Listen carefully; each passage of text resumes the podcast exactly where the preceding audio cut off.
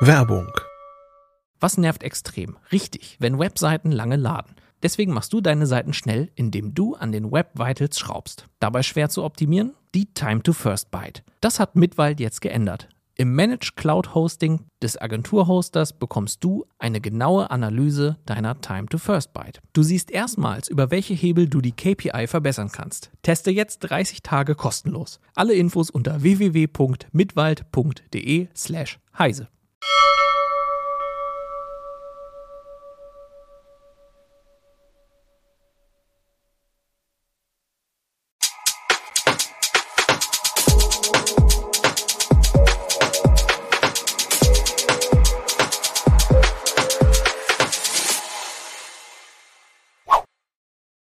Hallo zur Heise Show am 12. Januar 2023. In diesen grauen Januartagen reden kurioserweise gerade viele über die Sonne. Es geht um das Thema Balkonkraftwerke. Da gab es oder da gibt es nun erstmals eine solche kleine Photovoltaikanlage beim Discounter zu kaufen. Und das ist, wir erinnern uns an den legendären Aldi-PC, aus Sicht einiger ja der Punkt, an dem Technik in der Breite ankommt. Der zweite Punkt ist, dass rund um den Jahreswechsel viel über die Regeln gesprochen wurde, die für eine solche kleine Photovoltaikanlage gelten.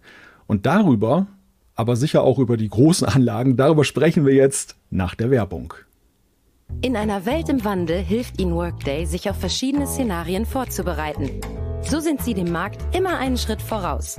Das Finanz-, HR- und Planungssystem für eine Welt, die sich ständig verändert. Workday for a changing world. Ja, willkommen zurück oder willkommen überhaupt. Ich habe hier heute zwei Experten zum Thema dabei, die keine Sonne brauchen, um voller Energie zu stecken, wenn es um Photovoltaik geht. Herzlich willkommen. Hallo Jan Mahn. Hallo. Und Adrian Möcker von der CT, beide als Redakteure. Hallo. Hallo zusammen. Ja, es gibt vieles, über das wir gleich im Einzelnen sprechen wollen. Gerade in den letzten Tagen gab es ja mit der VDE-Mitteilung noch eine sehr interessante Nachricht. Aber vorweg muss ich mal die Frage an die Experten stellen. Viele scheinen ja das Thema, scheinen ja das, zu dem Thema Photovoltaik durch die kleine Anlage zu kommen, beziehungsweise das jetzt für sich zu entdecken durch ein Balkonkraftwerk. Ich weiß ja, dass ihr beide euch auch gerne mit den großen Anlagen beschäftigt. Äh, seid ihr denn möglicherweise schon so ein bisschen balkonmüde geworden? Ja, definitiv. Wir machen das Thema jetzt schon seit mehr als einem Jahr. Also seit rund einem Jahr ist das Ganze in einer größeren Öffentlichkeit ein Thema. Wir haben irgendwie auch im Jahr 2021 uns schon damit beschäftigt und haben jetzt viel darüber berichtet. Es gibt viele Wandlungen. Äh, ich bin ganz persönlich durchaus balkonmüde und denke mir, jetzt hängt euch doch einfach so ein Gerät an den Balkon, an, ans Balkongitter, legt es euch aufs Dach oder aufs Gartenhaus ja, und lasst uns nicht mehr so viel darüber reden, sondern dieses Problem jetzt einfach mal lösen. Ja, ich denke, es kommt jetzt auch so, so, so langsam im Massenmarkt an und ich, ich, ich glaube, wir haben schon viel dazu gesagt. Wo wir allerdings nicht müde werden, ist solche Dinge zu bauen. Es macht einfach immer wieder Spaß, irgendwie zu sehen. Wir haben jetzt gerade wieder was geschaffen, das produziert jetzt wieder genug Strom, um irgendwie den Grundbedarf von einer Wohnung oder von einem Haus zu decken. Und das ist, das ist tatsächlich schön, ja. Aber äh, tatsächlich zum, zum Thema ist jetzt mittlerweile viel gesagt die Änderungen werden jetzt langsam spannender als das Thema an sich. Und darüber wollen wir auch im Einzelnen sprechen. Ja, fangen wir vielleicht mal tatsächlich damit an, mit dem Punkt, der ja auch schon für viel Aufsehen äh, gesorgt hat, nämlich, dass man Balkonkraftwerke nunmehr beim Discounter kaufen kann. Da ist ja netto vorgeprescht. Möglicherweise werden noch weitere Discounter folgen. Das ist ja in der Regel so, dass einer damit anfängt und die anderen machen das auch. Zumal es ja, und das berichteten wir bei Heise Online, ja auch so ist, dass die Balkonkraftwerke dort relativ schnell ausverkauft waren und dann kamen sie wieder und dann waren sie wieder weg. Ich weiß gar nicht, wie der, wie der aktuelle Stand ist. Aber was ist denn eigentlich von diesem Angebot zu halten? Ich weiß nicht, habt ihr euch das mal angesehen? Was, was, wie muss man diese Anlage da einschätzen, die Netto da verkauft? Ja, überrascht hat es mich erstmal überhaupt nicht. Ich möchte jetzt nicht sagen, dass ich recht behalten habe, aber so ein bisschen war das die Prognose, die wir schon letztes Jahr in den Artikel auch geschrieben haben.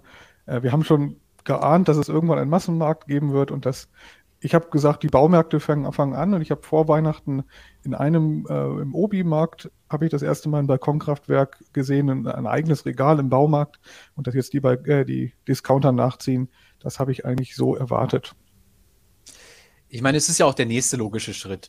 Ähm, die, die, Strompreise sind unglaublich angestiegen. Ähm, mittlerweile normalisiert sich das Ganze ja wieder. Äh, aber dennoch sind die, sind die Leute jetzt auf das Thema aufmerksam geworden und eben auch auf Lösungsansätze für diese hohen Kosten, wie halt Balkonkraftwerke. Ne? Also diese Diskussion, ähm, die ist ja eigentlich fast ein No-Brainer, wenn ich mir das kaufe. Die Panels halten lange, die Wechselrichter haben lange Garantie.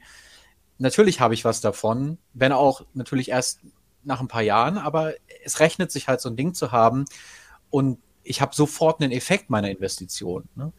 Und dieses Angebot, was, was Netto da gemacht hat, äh, ist natürlich schwierig da einzuschätzen, was da für Panels dabei sind, ob die am, am, Ende wirklich so lange halten, ob die am Ende wirklich so gut sind. Aber auf den ersten Blick wirkte das ähm, wie etwas, was, sich durchaus äh, ja, kaufen lässt, was, was durchaus brauchbar ist. In den ersten Reaktionen war so zu lesen, dass äh, ja, es sind ja nach wie vor einige Regeln damit verknüpft. Man soll ja normalerweise so eine Anlage anmelden und man muss auch einiges beachten. Wir sprechen gleich über, über die jetzigen Regeln und möglicherweise künftigen Regeln, äh, was den Anschluss angeht. So die ersten Reaktionen waren, naja, jetzt hält sich ja gar keiner mehr da dran, weil ja irgendwie die Leute doch auch jetzt damit allein gelassen werden. Äh, wie schätzt ihr das ein? Wird das so sein und beziehungsweise ist denn das irgendwie gravierend? Müssen wir uns jetzt große Sorgen machen, dass jetzt jeder so eine kleine Mini-Photovoltaikanlage da an seinen Balkon anschraubt und jetzt ganz viel neue Solarenergie möglicherweise auch mal ins Netz strömt? Ja, Sorgen machen müssen wir uns davor äh, da garantiert nicht. Äh, wir können uns darüber freuen. Äh, es ist ziemlich ausgeschlossen, auch auf lokaler Ebene, sagen wir, eine ganze Stadtviertel oder ein ganzer Häuserblock würde jeder eine Balkonkraftwerkanlage haben. Da würde man das Netz nicht nachhaltig mit schädigen. Also man würde durch die Energie, die möglicherweise ins Netz geht, das Netz nicht zum Erliegen bringen. Da müssen sich auch die Netzbetreiber keine Sorgen machen und machen das eigentlich auch nicht. Ähm, also Sorgen müssen wir uns nicht. Im besten Fall wird einfach in Zukunft ein Großteil des Grundverbrauches in Mietwohnungen, aber auch in Einfamilienhäusern von so, so einem Balkonkraftwerk, wo auch immer es installiert wird, gedeckt. Und das ist auch gar nicht so schlecht, denn unser Netz werden wir in Zukunft noch für andere Dinge brauchen, als um diese Grundlast zu bespaßen. Das können diese Balkonkraftwerke wirklich sehr, sehr gut. Und ich denke mittlerweile, das ist eine, eine grobe Einschätzung, Anfang letzten Jahres gab es diese Studie der HTW in Berlin, die in einer Online-Umfrage ermittelt haben, dass mehr als die Hälfte die Geräte nicht anmeldet. Ich würde mal die grobe Schätzung wagen, dass aktuell diejenigen, die es beim Netzbetreiber anmelden und die sich wirklich an alle Formalitäten halten, absolut in der Unterzahl sind. Ähm, da hat einfach die Realität die Netzbetreiber abgehängt. Die haben lange genug komplizierte Formulare sich ausgedacht, die sehr unattraktiv gestaltet waren, die gut auf ihren Homepages versteckt haben. Und dann hat irgendwann einfach keiner mehr angemeldet. Ich meine, im Endeffekt sind diese 600 Watt, die da erlaubt sind und vielleicht bald auch 800, reden wir gleich nochmal drüber, auch ne, mal, mal ganz vorsichtig gesagt, lächerlich. Ne? Das ist sehr wenig Leistung. Wenn ich einen Föhn anmache, sind das 1800, 2000 Watt. Wenn ich einen Herd voll bespaße, sind das durchaus mal 5 Kilowatt, also 5000 Watt. Und wenn dann noch ein Wasserdurchlauferhitzer dazu kommt, bin ich schnell bei 20.000 Watt oder 24.000 Watt. Das heißt, diese Balkonkraftwerke decken wirklich die Grundlast ab. Das, was bei, was bei mir dauerhaft läuft, Kühlschränke, Router, ähm, kleine Beleuchtung und so weiter und so fort, ne, wenn ich die tagsüber überhaupt, an, äh, überhaupt anmache. Das heißt, wir reden hier nicht über, über eine, eine riesige äh, Photovoltaik. Revolution im, im großen Sinne, sondern eher damit, dass die Grundlast ähm, gesenkt wird über den Tag und dass natürlich die Lastspitzen nach wie vor aus dem Netz kommen müssen. Mhm. Damit können wir eigentlich schon fließend übergehen jetzt zu der, zu diesen Neuigkeiten, die es ja nun gab vom VDE. Der VDE ist ja auch in der Vergangenheit ein wenig kritisiert worden für seine Haltung zum Thema Balkonkraftwerke und die, die hohen Ansprüche, die er gestellt hat. Zuletzt, wir erinnern uns, der Bundesnetzagenturchef äh, Klaus Müller, der hatte dann auch dann appelliert, man möge doch jetzt endlich mal zu einer Vereinfachung kommen. Jetzt gibt es diesen, jetzt gibt es diesen Vorschlagskatalog. Wir gehen gleich mal durch die einzelnen Punkte. Wie seht ihr denn so grundsätzlich diese, dieses Papier, diese, diese Vorschläge, die vom VDE da gemacht wurden? Also ich denke, dass es äh, ein richtiger, also ein Schritt in die richtige Richtung ist, äh, auch diese Norm an die Europanorm anzugleichen, denn äh, wir, wir wissen eigentlich, wenn wir auf europäischer Ebene zusammenarbeiten, dann werden die Dinge auch einfacher ne, weil eben sich mehrere Länder, die Europäische Union an diese Standards hält. Ähm, und ich denke, 800 Watt sind auch ein, auch ein guter, äh, ein guter Wert, um eben vielleicht auch höhere Verbraucher in, in der Grundlast abzudecken. Ähm, zumal viele Panels ja jetzt eh in die größere Richtung gehen. 400 Watt, also äh, ist eigentlich eher so eine, so, so, eine normale Größe im Moment, ne? 350, 400 Watt so in dem Dreh. Und warum will ich die nicht komplett mitnehmen? Ne? Also die Technik mhm. im Wechselrichter dessen ist insignifikant teurer, also es spielt keine Rolle. So ein Wechselrichter mit 800 Watt kostet kaum mehr als einer mit 600 Watt. Ähm, also warum das auch nicht gleich so machen? Und hinsichtlich der Zähler, da haben wir ja im Moment noch ganz viele dieser schwarzen Ferraris-Zähler äh, verbreitet und die, die Netzbetreiber werden nicht so schnell hinterherkommen, wie das Interesse jetzt da ist, diese auszutauschen gegen Smart Meter, die ja offiziell noch Vorschrift sind momentan. Das heißt, die Leute, die warten, werden im Moment davon ausgeschlossen, weil sie es eben nicht dürfen oder eben dann halt in die Illegalität getrieben, weil dieser Zähler halt rückwärts dreht. Ne? Ähm, also nur zu begrüßen, denke ich. Über den Fehlerstromschutzschalter, der da vorgesehen ist, kann man sich natürlich streiten, ob das jetzt sinnvoll ist, ob man dem Wechselrichterhersteller nicht sowieso dahingehend vertrauen muss. Ähm, weiß ich nicht. Wird sich zeigen, was am Ende an der Diskussion dann, äh, bei, was dabei herauskommt. Hm. Da sind wir im Prinzip schon in der Detaildiskussion. Also der eine Punkt ist ja tatsächlich, wie hieß die bisherige Sonderdose, die man brauchte, wenn man jetzt das ganz richtig anschließen wollte? Ich glaube, Wieland, Wieland-Dose, oder? Genau, gefordert war ein berührungssicherer Einspeisestecker, der auch nur mit Werkzeug entfernt werden kann. Äh, also das, da sagt die Norm, ein Schuko-Stecker ist das eben nicht. Es muss äh, berührungssicher sein. Beim Schuko-Stecker ist es ja so, dass da zwei Pins vorne rauskommen und die kann man anfassen und eine Lösung, das war die einzige, die überhaupt verbreitet war, waren Stecker des Herstellers Wieland. Er ist ein deutscher Elektronikhersteller, ähm, macht auch Industriesteckverbinder. Das ist eigentlich auch ein Industriesteckverbinder. Man sieht ihn zum Beispiel auch an Baustellenampeln. Da ist er mir das erste Mal so aufgefallen. Genau der gleiche Stecker, der wurde einfach übernommen und für Balkonkraftwerke benutzt. Und der wurde gefordert. Und ähm, die, der VDE sagt jetzt vielleicht, er sagt jetzt, äh, es geht auch mit dem Schokostecker. Das sagen übrigens auch schon Fachverbände seit Jahren. Es gibt ausreichend Studien, die beweisen, dass dieser NA-Schutz, der in Wechselrichtern eingebaut ist, äh, ausreichend gut funktioniert. Ich schaffe es nicht, den aus der Steckdose zu ziehen, vorne zu berühren und einen elektrischen Schlag zu erleiden. So schnell kann ich nicht ziehen und anfassen dem Zusammenhang sei auch nochmal verwiesen auf die Heise-Show, die wir im Juli letzten Jahres zum Thema gemacht haben. Da wart ihr beide ja auch zu Gast. Da äh, sprachen wir ja über eure Artikelstrecke in der CT und eben auch genau über diese Frage, so kriege ich einen Stromschlag, wenn ich jetzt den Stecker ziehe, falls ich doch Schoko habe. Äh, was die 800 Watt betrifft, das sind ja nun 200 mehr oder wären 200 mehr, als ja momentan erlaubt sind. Wir haben jetzt über die externen Netze gesprochen, also über das Straßennetz, das äh, dahintergelegene Netz. Was ist denn mit dem Hausnetz? Ähm, sind 800 Watt da? Muss man da irgendwas prüfen, bevor man da jetzt dann losgeht und ein Balkonkraftwerk anschließt? Sollte man da neuere Leitungen haben oder ist das, ist diese Erhöhung da auch unproblematisch? Das kommt ein bisschen drauf an. Also Generell sage ich, über den Stecker kann man sich streiten, über elektrische Sicherheit da eher nicht so, da sollte man ein bisschen drauf achten.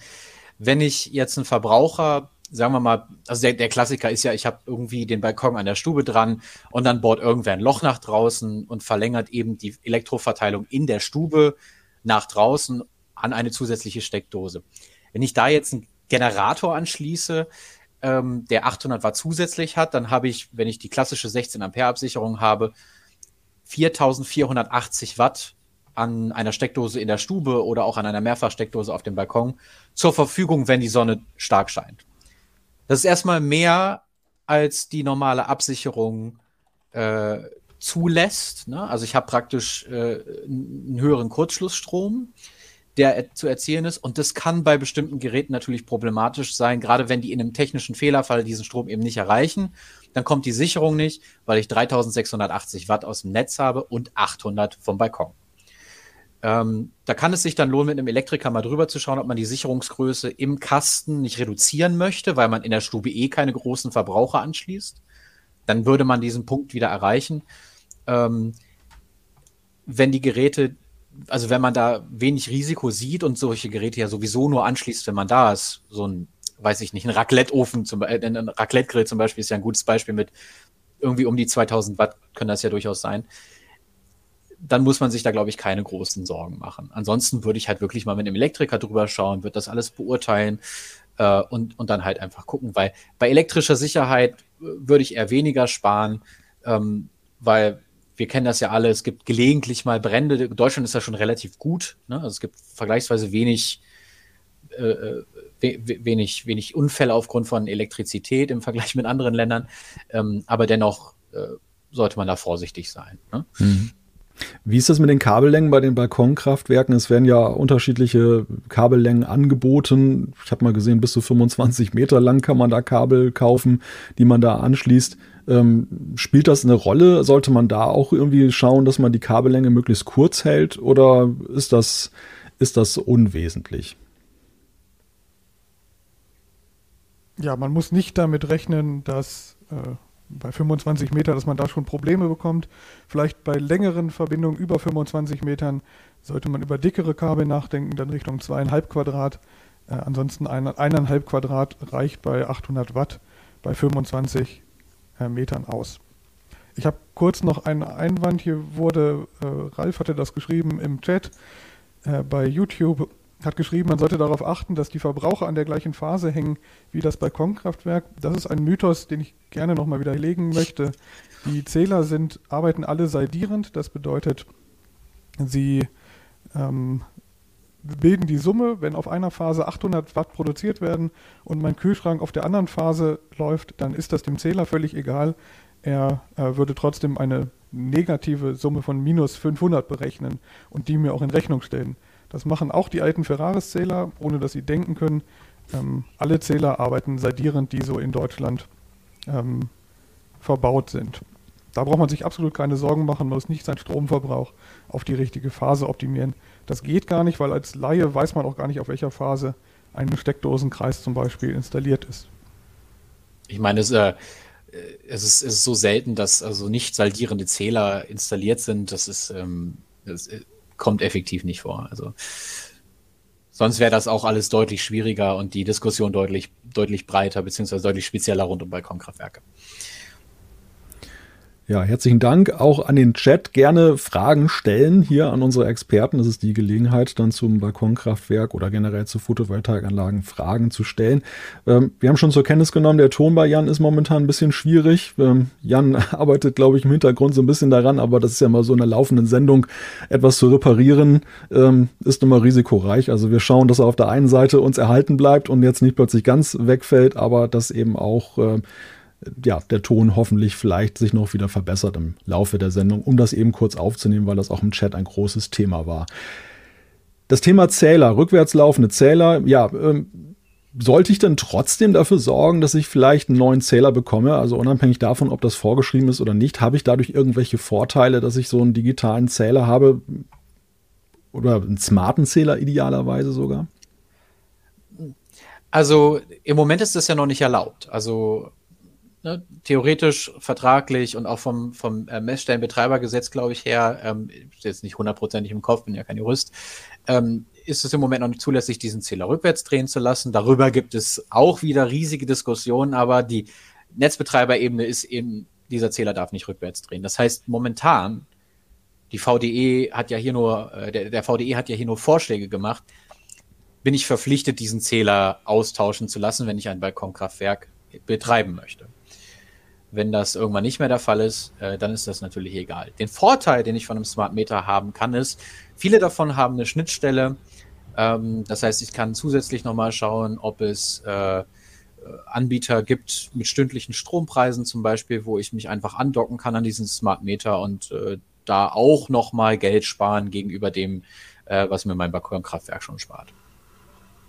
Ja, das ganze, die ganze Diskussion ist ohnehin endlich. Im Jahr 2032 soll der letzte Ferraris-Zähler ausgebaut sein. Das ist eigentlich die Vorgabe. Dann sollen nur noch äh, digitale Zähler verbaut werden. Die sind eigentlich immer rücklaufgesperrt. Das heißt, für ewig geht das Ganze eh nicht. Auch dieser Vorschlag vom VDE wäre also nichts für die Ewigkeit, sondern für die nächsten Jahre.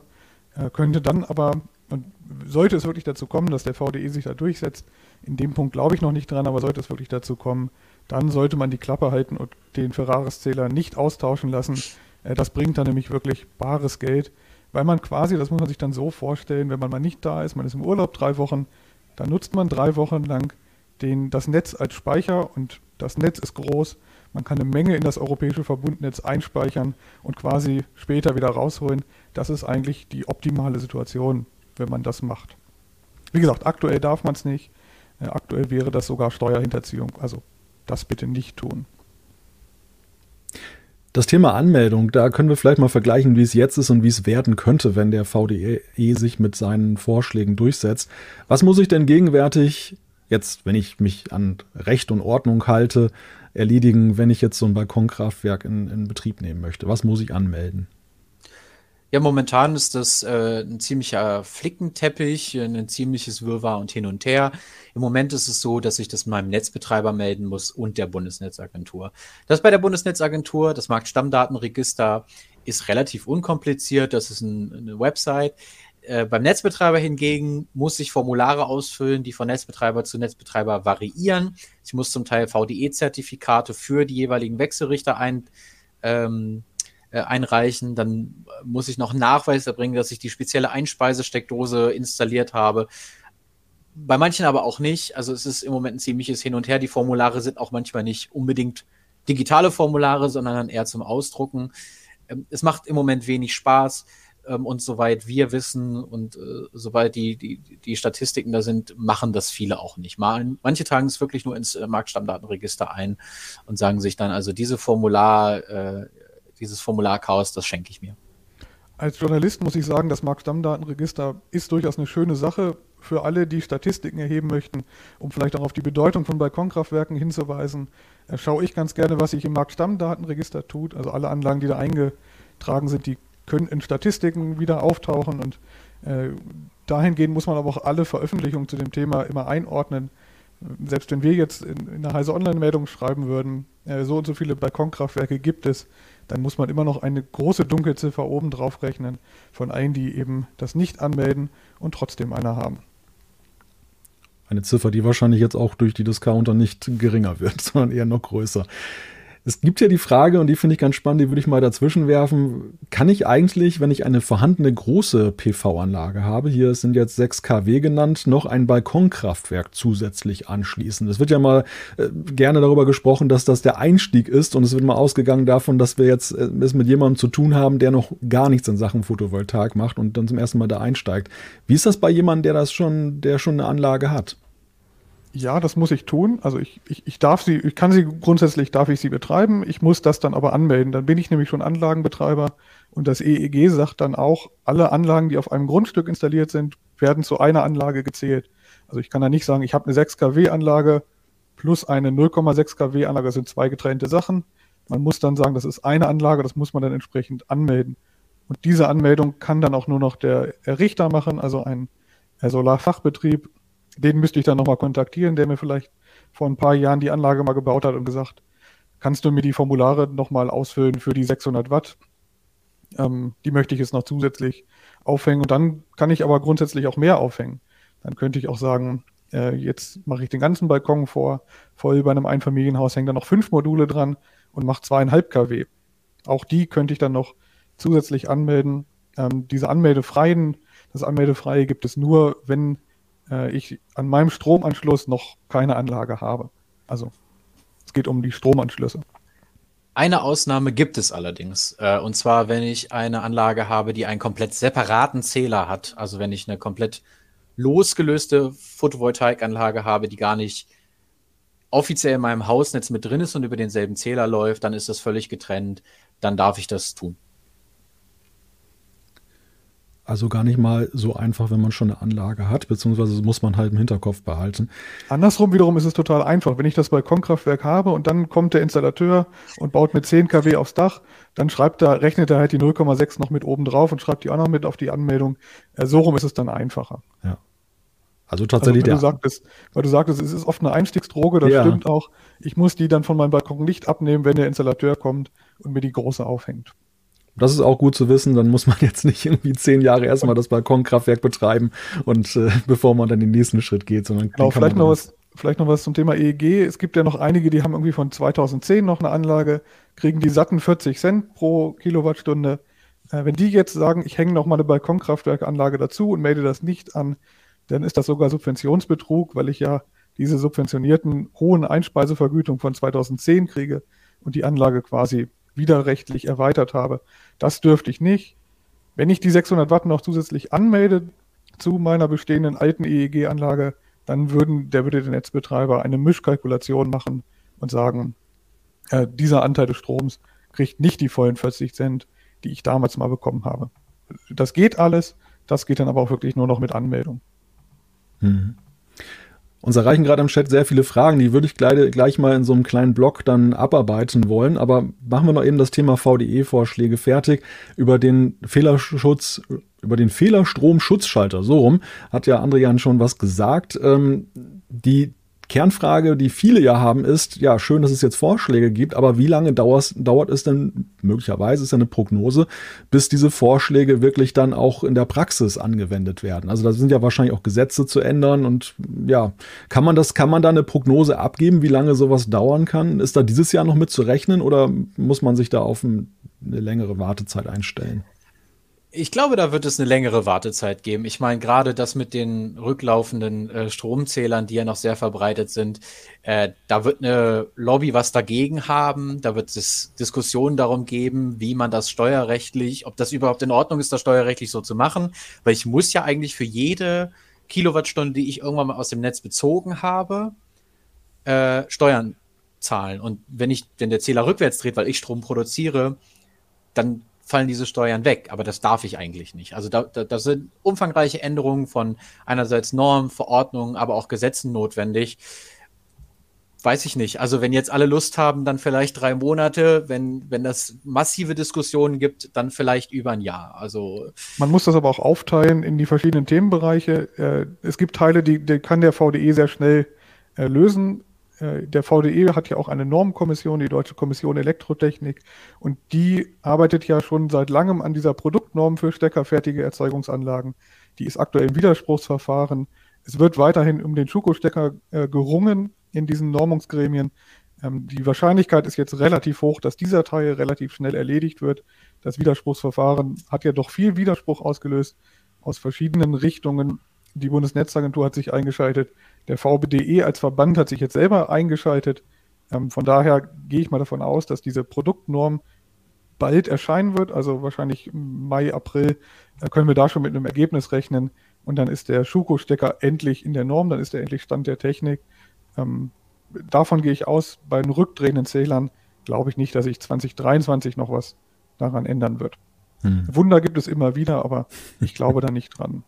Gleiches gilt ja auch für diese 800 Watt, die stehen ja, äh, beziehungsweise die 600 Watt, die stehen ja auch in dieser VDE-Anschlussregel äh, 4105. Das heißt, ähm, wenn der VDE dort Änderungen durchdrückt, äh, dürfte das äh, genauso schnell gehen. Zumal das ja auch europäisches Recht ist und man das eigentlich auf nationaler Ebene sowieso so übernehmen möchte. Also wer Interesse an dem Thema Balkonkraftwerk hat in diesem Jahr, sollte da jetzt nicht abwarten, sondern kann dann oder ist gut beraten, denke ich mal, jetzt dann loszulegen und dann noch nach den alten Regeln das, das dann zu machen. Ja, kommen wir zu einigen Fragen, die wir da bekommen haben. Zum Beispiel ist so eine Klassikerfrage: Darf ich als Mieter einfach Balkonkraftwerke installieren? Ja, klassisches Ja, aber.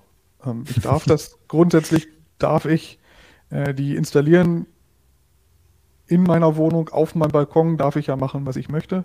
Also der, das Detail in der Wohnung macht es keinen Sinn, aber auf dem Balkon wenn ich es auf den Balkon stelle oder mir einen Tisch bastel, der aus einem PV-Modul besteht, das darf ich sogar ohne den Vermieter zu fragen. Das ist ganz normale Nutzung. Problematisch wird es immer dann, wenn ich das Ganze ans Balkongitter installieren möchte, also über die Brüstung hängen möchte. Ähm, selbst wenn ich keine Löcher da reinbohre, bin ich dann eigentlich in dem Bereich, in dem ich den Vermieter fragen muss, in dem der zustimmen muss. Und oft kann das der Vermieter gar nicht alleine, wenn der Vermieter nur eine Wohnung in einem Mehrfamilienhaus besitzt dann musste er erst die Eigentümerversammlung äh, befragen und wer schon mal eine Eigentümerversammlung von innen gesehen hat, weiß, das ist so ungefähr das langsamste Entscheidungsverfahren, weil es dann im Konsens entschieden wird. Ähm, da haben sich schon, wir haben viele Leserrückmeldungen, die gefragt haben, wie können wir denn unsere Eigentümerversammlung davon überzeugen? Da ist so ein Opa, der möchte das nicht, weil das sieht nicht aus. Und äh, das ist eigentlich das größte Hindernis, dass es immer diesen einen Blockierer gibt. Äh, da bin ich aber dann wirklich in dem Bereich, da muss der Vermieter zustimmen und der muss wiederum auch manchmal Leute fragen. Ähm, da gibt es die eigenartigsten, fadenscheinigen Argumente. Da werden Mehrfamilienhäuser, die echt nicht schön aussehen. Da wird dann darauf Wert gelegt, dass das einheitliche Erscheinungsbild gewahrt wird. Und äh, da sind dann auch Blumenkästen verboten. Ja, da habe ich nach der aktuellen Rechtsprechung keine großen Chancen. Wenn das wirklich untersagt ist, dann ist es untersagt. Eine Ausnahme oder ein, eine Umgehungsmöglichkeit ist immer dann, wenn Sichtschütze erlaubt sind. Also wenn ich so ein Gitter, ein Gitter vor dem Balkon habe und es sind Sichtschütze erlaubt und der Nachbar hat schon einen Sichtschutz in Deutschland fahren zur WM aufgehängt, also so ein, gibt es ja auch beim Discounter sowas sehr Attraktives, äh, dann kann ich auch einfach so ein ultraleichtes äh, Solarmodul mir beschaffen und das als Sichtschutz installieren. Da spricht viel dafür, dass das dann ein Sichtschutz ist und damit ebenso geduldet grundsätzlich gilt, in Vermietobjekten, in denen Satellitenschüsseln schon Probleme sind, sind Balkonkraftwerke oft auch ein Problem. Und die Wohnungswirtschaft ist ja gerade auch einfach in der Lage, dass sie sich nicht auf die Mieter zubewegen muss. Äh, da wird sich also gerade bei den großen Unternehmen in der nächsten Zeit, denke ich, nicht so viel daran ändern, dass die irgendwie zugänglicher werden. Das passt ganz gut zur nächsten Frage, was du gerade sagtest mit diesem ultraleichten Modul. Ähm, wir haben auch die Frage gekriegt, sind Half-Cell-Module besser, schlechter oder ist es völlig egal? Ich würde diese Frage fast noch ein bisschen aufbohren. Mir ist so aufgefallen, wenn man bei Anbietern guckt für Balkonkraftwerke, dann wird man ja so als Laie auch konfrontiert mit Modulen, die ganz unterschiedlich aussehen. Dann werden die beworben, dass sie auch in Verschattung toll funktionieren. Und es gibt ganz viele Fachbegriffe worauf sollte ich denn da am besten achten? Also womit ist mir so als naja, Otto Normal Balkon Solarkraftwerk Aufsteller denn am meisten geholfen? Im Moment ist das tatsächlich eine schwierige Frage, weil die Verfügbarkeit ja zum Teil nicht so toll ist. Ähm, ich würde mir die Module immer einzeln anschauen und auch schauen, ähm, ja, welche Erfahrungen werden damit im Netz geschildert? Was ist das für ein Hersteller? Wie lange gibt es den schon? Ähm, ich denke mal, wenn die Verfügbarkeit wieder besser wird, dann kann man da mehr in die Details gehen. Im Moment ist das eher so, nimm was gerade verfügbar ist, guck, ob das eine ordentliche Firma ist, die eine vernünftige Website hat, vernünftige Datenblätter und so weiter und so fort. Ähm, hinsichtlich der Details äh, zu einzelnen, ähm, ja, zu einzelnen Parametern, äh, haben wir, glaube ich, was in unserem Artikel geschrieben. Das würde jetzt, glaube ich, den Rahmen hier ein bisschen sprengen, weil da gibt es tatsächlich so einiges an Parametern, auf die man achten muss. Nicht nur elektrisch, ähm, können wir, denke ich, verlinken, oder? Können wir, ja. Können wir ja, klar. Ja, klar. Also zu den, zu den Halbzellen, Halbzellenmodule haben so, das sagt die Forschung, fünf, bis zu 5% höheren Wirkungsgrad, 3 bis 5%. Ähm, das lohnt sich wahnsinnig, wenn ich eine Freifeldanlage im Megawatt-Bereich baue, dann geht es um echtes Geld, äh, was ich damit unterscheiden kann. Im Balkonkraftwerksbereich habe ich ja ganz oft ohnehin die Phasen, in denen ich gar nicht die 800 Watt voll ausnutze. Dann ist es auch ein bisschen egal, ob das Modul 405 oder 410 Watt liefert in der Spitze. Ähm, das ist dann eher ein theoretischer Wert. Viel wichtiger ist es, wenn ich ein Halbzeitmodul kriege, dann kaufe ich das jetzt. Wenn ich jetzt auf ein Halbzeitmodul ein halbes Jahr warten muss, dann lohnt es sich nämlich nicht mehr, äh, dass ich diese 5%, vielleicht die theoretischen in Laborwerten gemessenen 5% mehr Ertrag davon habe. Ähm, von daher, ja, Halbzellen sind durchaus gut. Hydro-Junction-Technologie äh, ist auch eine schöne Sache, wenn der HJT an der Zelle dran steht. Ähm, es ist aber nicht unbedingt nötig, jetzt auf das gute Modul zu warten. Das verfügbare Modul ist eigentlich jetzt das Beste. Und vor allen Dingen das Modul, das kommt auch hinzu, das Modul, was in der Nähe ist. Wenn ich äh, für ein gutes Modul, für ein Halbzeitmodul noch eine Spedition beauftragen muss, damit das zu mir nach Hause kommt, ja, ist das natürlich absolut nicht mehr lohnenswert. Ein Modul kostet 400 Watt unter 200 Euro.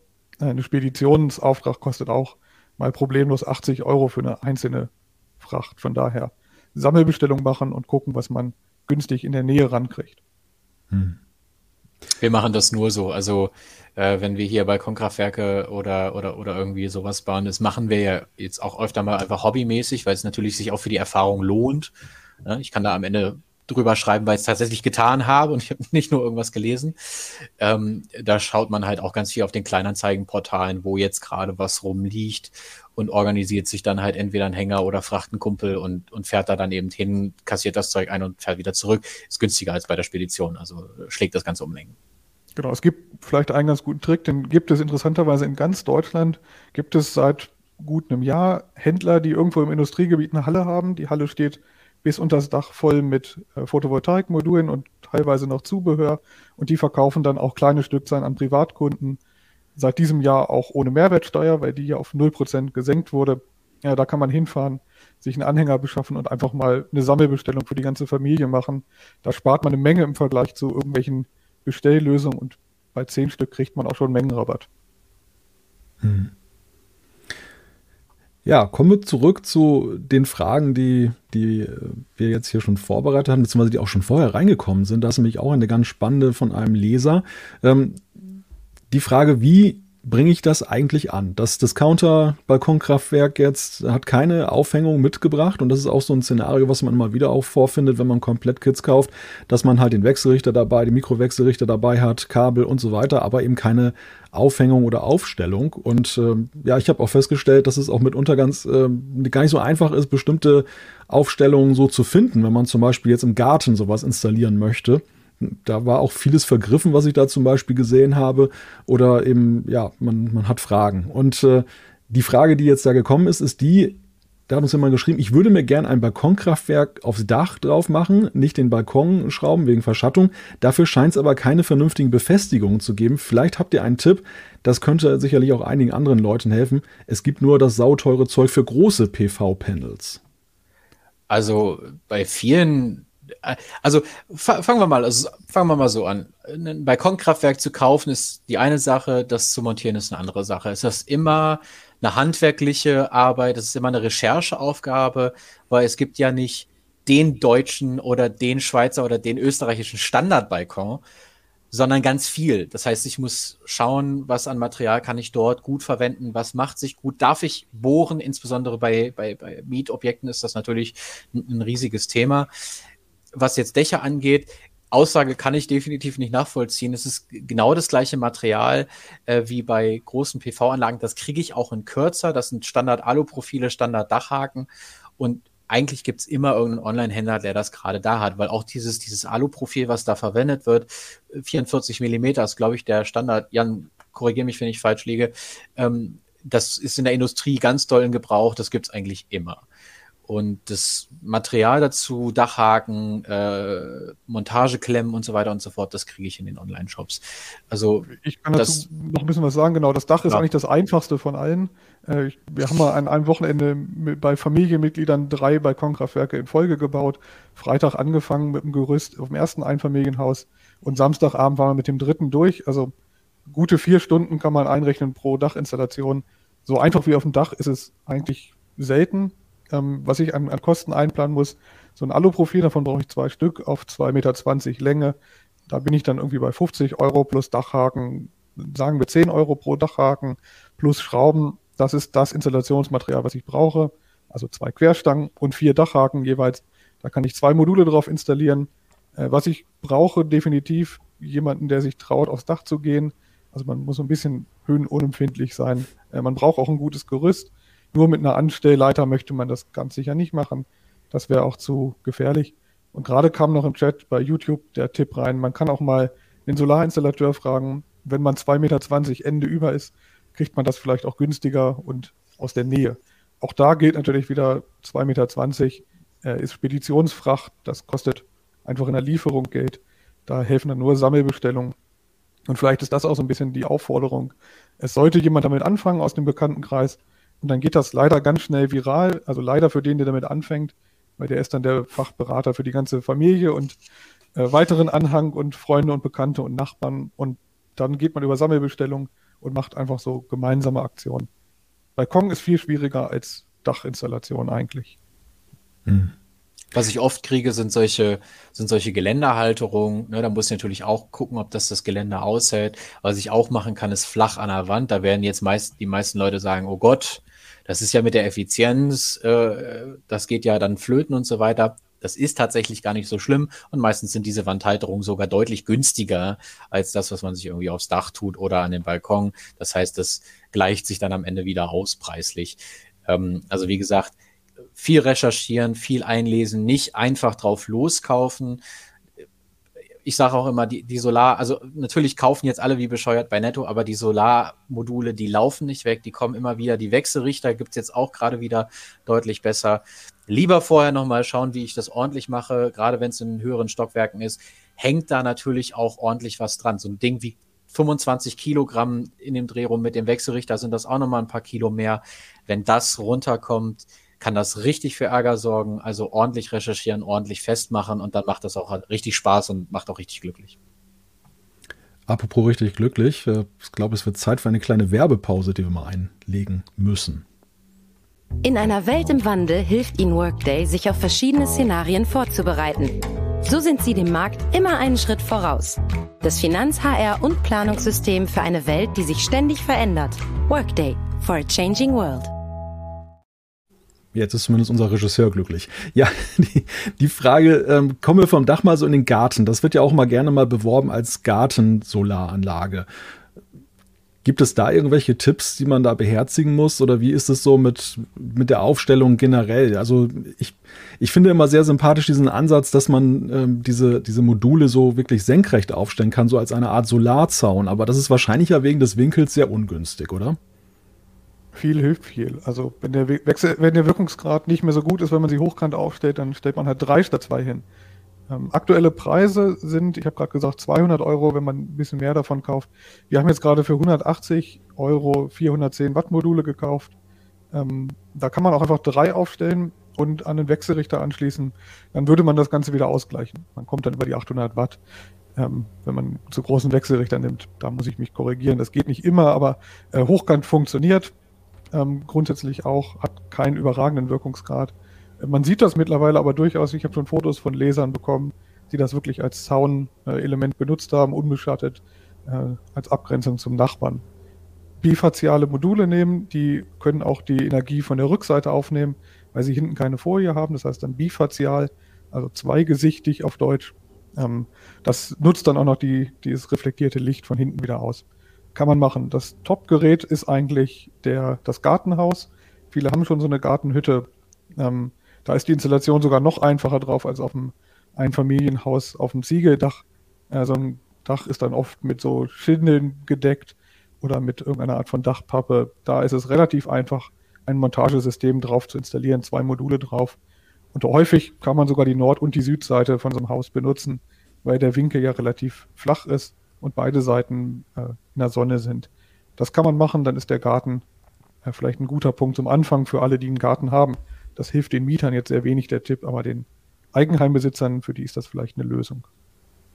Was ich natürlich auch machen kann, ist äh, einfach aus Aluprofilen eine Aufständerung zu bauen. Zum Teil gibt es auch in Online-Shops fertige Sets dafür, für ein oder zwei Module. Die sind natürlich ein kleines bisschen teurer, weil es eben mehr Material ist, aber es ist auch sehr einfach. Es ist einfach ein simpler Bausatz, den ich dann zusammenschraube und dann steht das halt einfach frei im Garten kann ich genauso machen. Vielleicht habe ich ja sogar was, was verschattet werden will, irgendeine Unhütte oder so. Äh, dann kann ich das einfach daneben stellen. bei halbdurchsichtigen, hm. genau, bei halbdurchsichtigen Modulen empfiehlt sich vielleicht auch noch der Wintergarten. Ähm, es gibt Module, die beschatten nur, aber lassen noch Licht durch. Also die nehmen einen, einen Anteil an Licht dann einfach raus, machen daraus Strom und so ein bisschen Licht kommt noch durch. Da könnte ich zum Beispiel den Wintergarten, der ohnehin immer zu stark in der Sonne ist, noch ein bisschen mit Abschatten. Ist sinnvoller als eine Jalousie, weil es nebenbei noch Strom produziert.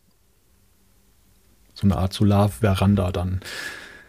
Im Chat äh, kam auch äh, die Bastelidee, man könnte sich ja auch so einen Sonnentracker aufstellen, also dass dann die Module dann dem Sonnenverlauf auch dann folgen, um dann auch ein bisschen mehr rauszuholen noch aus der ganzen Sache. Finde ich jetzt auch sehr charmant, aber ich glaube, das setzt dann, also der derjenige, der das hier geschrieben hat, sagt zwar, ist nicht so extrem, aber ist, glaube ich, schon doch äh, etwas anspruchsvoller. Ja, also das ist äh, doch schon eine ordentliche Aufgabe, gerade weil die Module ja auch schwer sind. Also ich muss da nicht nur das Drehen der Module mit einbeziehen, äh, sondern auch die, das Gewicht und, und die Windlast, die noch dazukommt. Ähm, das heißt, wenn ich Pech habe, dreht sich das Teil direkt in den Wind und ich habe fast zwei Quadratmeter Segelfläche. Das ist eher unpraktisch für so ein freistehendes Ding. Ähm, und die Kosten sind natürlich auch nicht ganz ohne. Klar, wenn ich das selber bauen kann und das alles da habe und das irgendwie von Kleinanzeigen mit irgendeinem Elektromotor von was weiß ich nicht was mache, dann kann sich das natürlich rechnen. Aber für den äh, normalen, grundlegend handwerklich begabten Menschen ist das vermutlich eher keine Lösung. Ich sehe öfter das auch mal... Hobby. Also das ist dann ein, ja, ist ein Hobbyprojekt, das darf auch Geld kosten. Also wer da Lust drauf hat, das macht, glaube ich, schon Spaß. Ich sehe öfter auch mal diese Solarblumen, äh, die, die sich dann so auffächern können.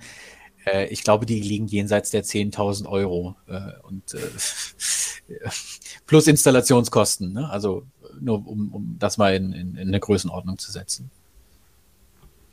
Das ist dann mehr Leidenschaft. dann schon. Ja, Stand der Technik ist so ein, so ein Themenkomplex, über den wir auch nochmal sprechen können. Seit unserer letzten Sendung im Juli hat sich ja auch wieder wahrscheinlich etwas getan. Wie ist es denn bei den Wechselrichtern und bei den Modulen? Gibt es da bemerkenswerte Weiterentwicklungen? Gibt es da irgendwelche Dinge, auf die man da jetzt achten sollte? Also wir fokussieren uns ja im Moment mehr auf die, auf die Praxis, also das, was da ist. Äh, natürlich gibt es ähm, Entwicklungen im Moment in Richtung Perovskit und, und, und, und so weiter und so fort. Ähm, das, das findet aber dann eher so am, Rand, am, am Rande statt. Ne? Das sind ähm, natürlich immer mal wieder große Meldungen. Man hätte jetzt den Durchbruch geschafft und so weiter und so fort. Wenn man dann aber genauer hinguckt, stellt man fest, okay, die, die großen Kapazitäten, die zur Produktion notwendig sind, die haben sie noch nicht erreicht. Also die Automatisierung, die, äh, die, die, die Massenproduktion, die man braucht, um eben diese Module in die breite, in die breite Masse zu kriegen und auch preislich attraktiv äh, in, die, in die breite Masse zu kriegen, äh, die gibt es da noch nicht, beziehungsweise steht gerade erst am Anfang. Das, was man im Moment kauft, sind eben diese monokristallinen Zellen mit eben zusätzlichen technologischen Erweiterungen. Ähm, ich weiß nicht, ob an, an, an manchen Stellen auch Polykristallin zum Einsatz kommt. Ich habe sie in letzter Zeit gefühlt nicht mehr so oft gesehen. Ähm, ja, es ist, es ist wirklich eher, äh, dass jetzt das Ganze an, in der Masse angekommen ist. Und auch die Wechselrichter, ähm, da hat sich äh, nicht viel getan. Die sind schon vor allen Dingen sehr effizient, das muss man, das muss man auch sagen. Die sind äh, liegen zwischen, zwischen 90 und, und fast 99 Prozent. Ähm, hängt auch so ein bisschen davon ab, welche Modulspannung da, äh, da dann am Ende anliegt. Ähm, aber die Technik ist schon sehr weit und ich glaube, das ist der Grund, warum wir das jetzt neben den hohen Stromkosten äh, in den Massenmarkt fließen sehen, dass die Leute sagen, okay, wir machen das jetzt. Ähm, die Dinger halten sich an die Sicherheitsvorgaben, schalten entsprechend schnell ab, wie wir gerade schon erwähnt haben. Es ist, es ist, es sind Produkte, die jetzt gerade, ähm, die, die einfach massentauglich sind und jetzt auch gerade ankommen. Hm. Wie steht es momentan um die Liefersituation? Ihr habt das ja schon so ein bisschen angetönt im Verlauf des Gesprächs. Beim letzten Mal, als wir hier zusammenkamen, da war es ja ganz desaströs. Da war ja so eine riesige Nachfrage, dass man ja fast nehmen musste, was man kriegen konnte. Jetzt reden wir immerhin ja über die komfortable Situation, dass man jetzt beim Discounter bestellen kann. Dauert zwar mir 35 Tage Lieferzeit, aber immerhin, er kann anscheinend liefern. Hat sich da was verbessert oder ist es nach wie vor sehr angespannt? Zum Glück handeln Menschen ja nicht immer rational ähm, und Daher war es eigentlich so ein bisschen absehbar, dass im Winter, wenn so im Dezember keine Sonne scheint, werden weniger Menschen Wechselrichter kaufen. Das ist auch genau so eingetreten. Im Dezember fing es wieder an, dass Wechselrichter ganz gut verfügbar waren. Bis dahin, also Oktober, bis im Oktober rein, waren Wechselrichter eigentlich nicht zu bekommen. Nur als Einzelstücke oder als Sammlerstück äh, gebrauchtes, äh, kaum noch auf dem, auf dem freien Markt. Jetzt aktuell Wechselrichter gibt es wieder ganz okay, gibt auch eine größere Auswahl. Ähm, das Ganze kommt immer containerweise aus Asien. Da werden nämlich alle Mikrowechselrichter gefertigt. Und dann merkt man immer, jetzt ist wieder irgendwo eine Containerladung in Hamburg angekommen und verteilt worden. Ähm, dann sind die wieder in allen Shops gut verfügbar. Aktuell jetzt Stand Mitte Januar gibt es Wechselrichter in den Leistungsklassen, von denen wir jetzt sprechen. Eigentlich ganz gut. Module gab es eigentlich zu jeder Zeit. Teilweise regional ein bisschen schwierig, aber diese Händler, die ich beschrieben habe, die irgendwo in der Industriehalle Einzelverkauf machen, die hatten eigentlich durchgängig auch in ganz Deutschland immer so ein paar Module auf Vorrat. Ja, also wir hatten, wir hatten mit diesen regionalen Händlern, die wir jetzt hier zum Teil anfahren, überhaupt, äh, naja, überhaupt gar keine Probleme, will ich jetzt nicht sagen. Die Auswahl war kleiner, aber es gab eigentlich immer irgendwas, wo man sagen konnte, okay, wir können jetzt, wir können jetzt mal was bauen. Ne? Ähm, und dazu noch, die Wechselrichter sind auch günstiger geworden. Also das war zum Teil wirklich extrem, gerade wenn man dabei bei, bei den Kleinanzeigen dann doch mal geschaut hat, weil man jetzt mal einen brauchte, weil man was bauen wollte. Da gingen die Preise zum Teil ins Extrem. Also haben Leute teilweise für 600 Watt Wechselrichter irgendwie 450 Euro verlangt, was natürlich vollkommen überzogen ist, aber einfach aufgrund der Verfügbarkeit dann eben ne, so mhm. war. Also jetzt sind wir, glaube ich, wieder bei etwas über 200 Euro für einen 600 Watt Wechselrichter. Und auch die größeren Modelle äh, sind wieder verfügbar, so 700 oder 800 Watt. Die darf ich natürlich hier offiziell noch nicht anschließen. Aber sobald diese VDE-Vorschläge umgesetzt sind, wird auch das natürlich ein Thema sein. Was, was, da, was ja. sogar auch ein Liefermangel war, war Aluprofil. Also jetzt für ja, Dachinstallation. Genau. Wir waren ja sogar in der Lage, dass wir nicht mal Aluprofil in ausreichender Stückzahl hatten und das Aluprofil auch in Preisregionen gegangen ist, auch für Industrieanwendungen und für Photovoltaik, die einfach nicht mehr bezahlbar waren oder die man nicht mehr bezahlen wollte. Das hat sich mhm. auch wieder so ein bisschen gegeben. Dann, dann vielleicht noch so ein Update zur letzten Sendung. Wir sprachen in der letzten Sendung, also der Letz-, das letzte Mal, als wir über Balkonkraftwerke hier gesprochen haben, darüber, wann sich so eine Anlage bezahlt macht. Jetzt sind die Energiepreise ja stark gestiegen, also die Strompreise. Gleichzeitig sind die Module ja teilweise günstiger geworden. Ist die, geht die Rechnung mittlerweile besser auf? Kann man dazu etwas sagen? Hat sich da etwas geändert? Ja, ich würde, ich würde sagen, ähm, dadurch, dass die Strompreise natürlich gestiegen sind, ist es ein, ein schwieriger Vergleich natürlich. Ne? Also die Strompreise sind enorm gestiegen. Äh, wer jetzt seinen Energieverbrauch optimiert, kann natürlich das Maximum aus so, einem, aus so einem Balkonkraftwerk rausholen und eben auch sehr viel pro Jahr sparen. Ähm, dadurch, dass ich das im Moment noch nur mit Smart Metern darf, geht alles flöten, was ich nicht direkt verbrauche. Ne? Das schenke ich praktisch dem Netzbetreiber. Das ist natürlich trotzdem ein, um, ein, ein Beitrag zur Energiewende, aber er lohnt sich eben auf meiner Rechnung nicht. Wenn das dann anders ist, wenn die, die alten Zähler sich dann auch rückwärts drehen dürfen, dann ist das natürlich nochmal mehr, weil ich für jede Kilowattstunde eine Kilowattstunde zurückkriege.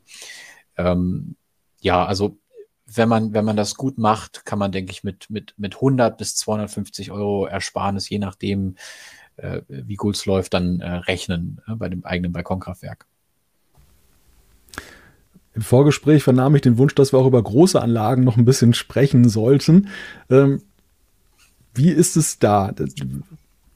Wie ist da momentan die Verfügbarkeit überhaupt? Auch da gab es einen großen Run auf die großen Anlagen im vergangenen Jahr und ähm, teilweise ja wirklich, ja, man muss ja wirklich ein Jahr oder musste ein Jahr im Voraus mindestens dann im Plan so eine Anlage. Hat sich da auch etwas gebessert jetzt durch die Winterzeit oder muss man da immer noch sehr weit im Voraus losgehen? Ja, wenn man heute einen Installateur anruft, dann bekommt man eine Antwort, die einem wahrscheinlich nicht gefallen wird. Ähm, weil der wird nicht sagen, ich komme nächste Woche und mache ein Aufmaß und dann fangen wir übernächste Woche an. Material ist verfügbar, was absolut nicht verfügbar ist, sind Menschen, die es aufbauen können und wollen. Ähm, das ist eben eine körperlich anstrengende Arbeit. Das, ähm, da braucht man Leute, die da aufs Dach gehen wollen. Äh, die haben alle Personalmangel, haben alle zu wenig Leute, die das Ganze erledigen äh, können. Und die Leute, die auch noch gut sind, die sind dann auch noch in großer Zahl damit gebunden, diese äh, teilweise auch widersinnigen Formulare der Netzbetreiber auszufüllen. Äh, da geht einfach eine Menge Energie rein äh, in Bürokratie. Das heißt, da geht es im Anlagenbau langsamer voran, als es müsste, weil jeder Netzbetreiber hat sein eigenes Formular. Ich glaube, es gibt so ein paar große überregionale Firmen, die das für ganz Deutschland projektieren. Die müssen mehrere Mitarbeiter dafür abstellen, sich in immer neue Formulare einzuarbeiten und immer neue Anmeldungen zu machen. Es gibt in Deutschland keinen einheitlichen Anmeldeprozess und das bindet einfach unglaublich viele Ressourcen. Wir haben selber jetzt eine große Anlage angemeldet und was wir da an Formularen beschaffen mussten und an Dokumenten. Wir haben uns während des Ausfüllens gefragt, was mit diesen Daten wohl passiert. Am Ende wurden die nämlich ausgedruckt und an den Netzbetreiber geschickt in gedruckter Form. Das heißt, die werden nirgendwo digital verwaltet. Wir mussten trotzdem zahlreiche Datenblätter beschaffen und das kostet einfach Zeit, die wir eigentlich aktuell nicht haben. Die Installateure wären eigentlich besser auf dem Dach aufgehoben. Hm. Also wir haben das tatsächlich tatsächlich selber gemacht. Äh, wir haben die komplette Anlage, die große Anlage selber gebaut. Das äh, kann man in äh, der zeitnah kommenden CT4 dann auch nochmal nachlesen, was wir da getan haben. Eben weil bei, bei Pina ähm, eben eine Anlagenerweiterung gemacht werden sollte und äh, da war überhaupt nichts zu kriegen. Ne? Also, und dann haben wir dann auch direkt gesagt, okay, wir, wir probieren das jetzt einfach mal selber. Und es geht natürlich mit gewissen handwerklichen Fähigkeiten und gewisser Ausrüstung ne? und, und Höhen. Äh, also war jetzt nicht so dramatisch, es war eine Garage, aber Höhen, Höhen, äh, höhenfrei sollte man trotzdem sein und natürlich, natürlich auch die, äh, die Gurte dafür haben. Ähm, und dann kann man das auch selber tun, natürlich dann auf eigene Verantwortung. Viele, vieles davon ist ja Arbeit, die nichts mit dem Stromnetz zu tun hat. Also der große Teil dieser Arbeit ist Gleichspannung und theoretisch darf ich in, auf meinem Grundstück mit Gleichspannung, ohne das ans Netz anzuschließen, tun, was ich möchte. Ich kann mich natürlich damit auch schwer schädigen, wenn ich äh, nicht aufpasse. Ähm, Gibt es auch gefährliche Spannung, das schon, aber ich darf es. Ähm, ist ja meine freie Entscheidung, irgendwas auf meinem Grundstück zu bauen. Ähm, wofür ich dann den Installateur brauche, ist definitiv, um es anzumelden und ans Stromnetz anzuschließen. Da komme ich nicht drum rum. Ganz ohne Installateur kann ich eine Anlage nicht bauen. Aber einiges geht in Eigenleistung und wenn ich einen Installateur finde, der sagt, mach doch ruhig schon mal den Anfang in Eigenleistung. Ich habe gerade niemanden, der es dir aufs Dach schraubt. Wenn du da Lust drauf hast, dann mach das. Dann ist das eine Möglichkeit, um es ein bisschen abzukürzen. Kein Tipp für jeden, aber vielleicht ein Tipp für einige, die vielleicht auch freiwillig eine Nachführung für den Garten bauen wollten. Ist ein schönes Projekt für eine Woche. Würdet ihr denn grundsätzlich gleich zur großen Anlage raten oder hm, habt ihr auch Verständnis für diejenigen, die sagen, ich probiere das jetzt erstmal aus? Ähm, ist das, ist das schlau, jetzt erstmal klein anzufangen oder sind wir eigentlich über den Punkt hinweg? Also ich meine, eine, eine große Anlage ist ein Kostenpunkt, selbst wenn man die selber baut. Also es ist einfach auch eine finanzielle Frage. Ich würde, ich würde immer sagen, wer sich das leisten kann, der sollte es machen und auch seinen, seinen Beitrag zur Energiewende leisten. Ähm, aber auch klein anzufangen ist ja in Ordnung. Wenn ich jetzt sage, ich kann mir den Akku, äh, der ja oft bewor beworben wird, um den Eigenverbrauch äh, zu steigern, nicht leisten. Vielleicht ist dann das Balkonkraftwerk auch einfach die richtige Antwort, äh, um die Stromkosten zu senken, ohne jetzt eine große finanzielle Aufwendung dafür zu haben. Ähm, wenn ich, wie, wie wir jetzt, die handwerklichen Fähigkeiten habe, das aber groß zu bauen, ähm, dann wird das schnell eine sehr interessante Geschichte, eine, eine große Anlage zu haben, äh, weil ich ja dann äh, damit meine Stromkosten massiv senken kann und trotzdem noch von der Einspeisevergütung profitieren kann. Und dann rechnet sich das vielleicht trotzdem. Also ich sehe zum Teil, zum Teil Angebote heutzutage. Ähm, also herrscht, ich will jetzt, ich will jetzt keine, äh, hier keine bösen Unterstellungen machen, aber ich habe das Gefühl, es herrscht unter bestimmten Solateuren so ein bisschen Goldgräberstimmung. Und ich sehe heutzutage wirklich Angebote, wo ich mir denke, wie zur Hölle kommt das zustande? Ähm, und äh, wo ich mir dann denke, dass das, das wird sich ja dann auch lange, über, über lange Zeit nicht mehr rechnen. Also, äh, aber wie gesagt, wenn ich das selber machen kann, dann kann das sehr attraktiv sein, auch mit der Einspeisevergütung, wenn sie im einstelligen Centbereich ist. Gibt es technisch beziehungsweise auch bei der Preisentwicklung äh, dort auch eine Dynamik zurzeit? Also Andrea, du hast gerade ja gesagt, Goldgräberstimmung, der ein oder andere möchte vielleicht auch daran teilhaben, äh, dass jetzt gerade so eine riesige Nachfrage herrscht. Gibt es denn da interessante Entwicklungen in letzter Zeit? Naja, technische Entwicklung, technisch wird die Fertigung bei hohen Stückzahlen grundsätzlich immer günstiger. Ähm, also auch wenn Wechselrichter, wenn Mikrowechselrichter und auch große Wechselrichter in höherer Stückzahl gebaut werden, ist das erstmal vorteilhaft. Das muss den Markt aber nicht daran hindern, sich auf höhere Preise zu einigen. Und äh, da sehe ich schon so ein bisschen die Tendenz, weil die Nachfrage so gigantisch ist, und das ist eigentlich Anfrage und äh, Angebot und Nachfrage nach Lehrbuch, äh, sind auch irgendwann Leute bereit, für eine 10 kW-Anlage 30.000 Euro zu bezahlen. Und dann wird es ein Solateur auf die, aufs Angebot schreiben und irgendein Kunde wird sich finden, der dieses Angebot unterschreibt. Und dadurch steigen die marktüblichen Preise dann einfach langfristig.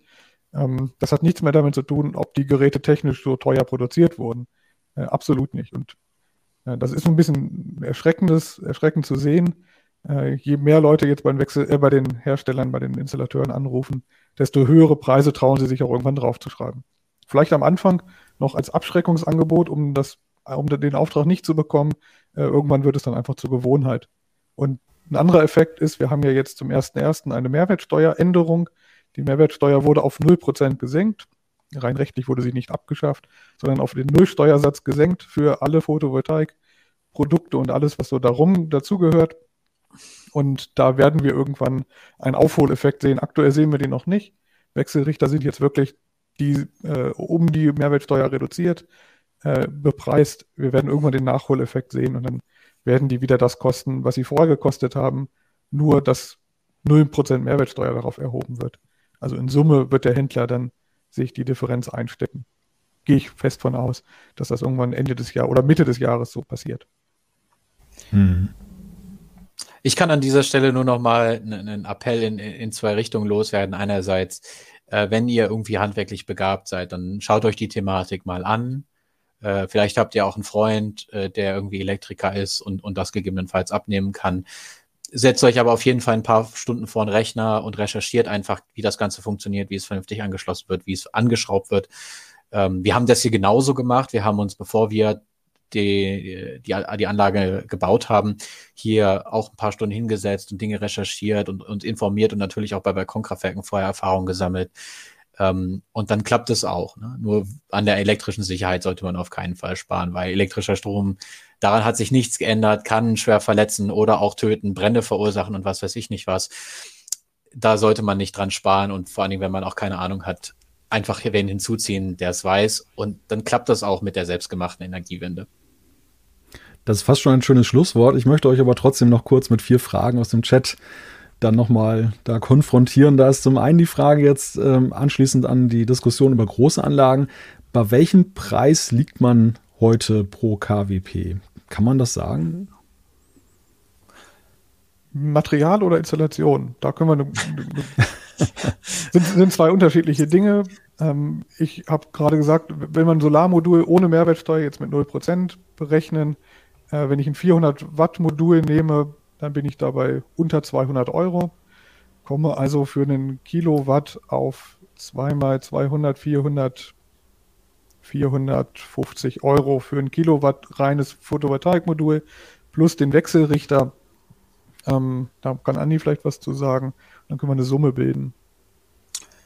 Äh, ja, pro Kilowatt ist jetzt wieder schwierig. Also der, äh, hm, also ich, ich weiß nicht, denke mal so zwischen, zwischen 800 und 1200 Euro pro Kilowatt, ne? Je nachdem, was reines man... Material, genau. Reines, reines Material. reines Material. Da kommen ja auch noch, also Verlängerungen hinzu, wenn ich zum Beispiel den Mikrowechselrichter irgendwie doch aufs Dach setze, dann brauche ich noch mehr AC-Kabel, äh, also Wechselspannungsleitung und so weiter. Ähm, aber ich denke, zwischen, zwischen 800 und 1200 Euro ist, ist, ist ein realistischer Wert.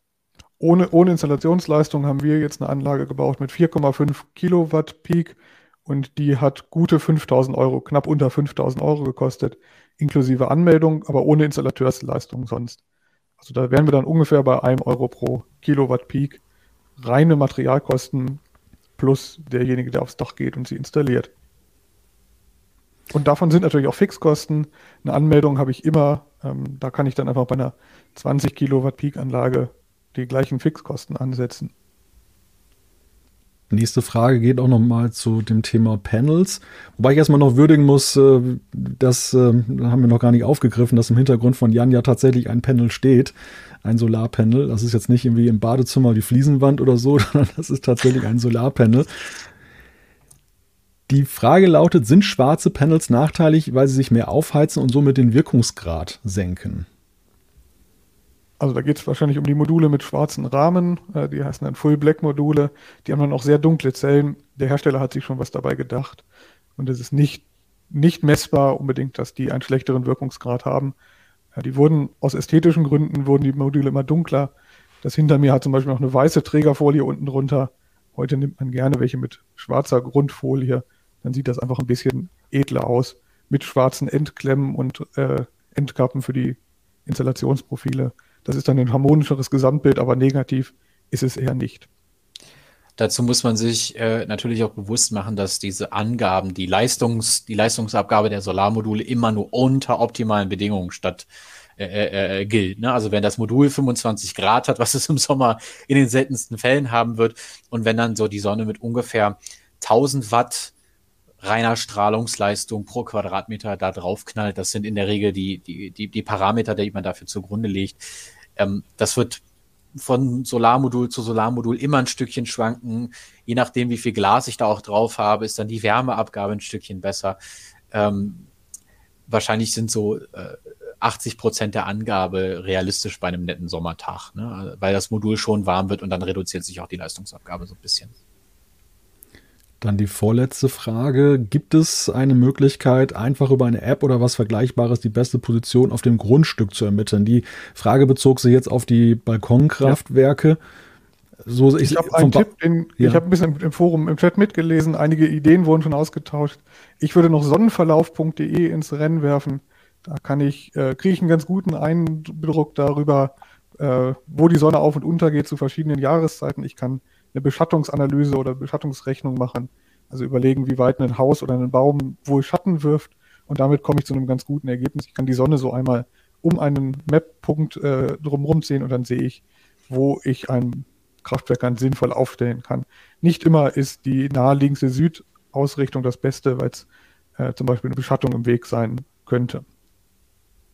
Bei großen Anlagen übrigens, ich, vielleicht mal da die Frage an euch, ob ihr wisst, ob das dann in vielen Städten so ist, aber hier zum Beispiel gibt es ein kommunales Solarkataster, so eine Website, kann man seine Adresse eingeben und da kriegt man dann sehr viele Informationen, dann eben auch, wie die Dachflächen geeignet sind, äh, mit, mit, welchem Ertrag man rechnen kann und dann auch sogar ein bisschen gegengerechnet schon dann die Investitionen, die man tätigen muss.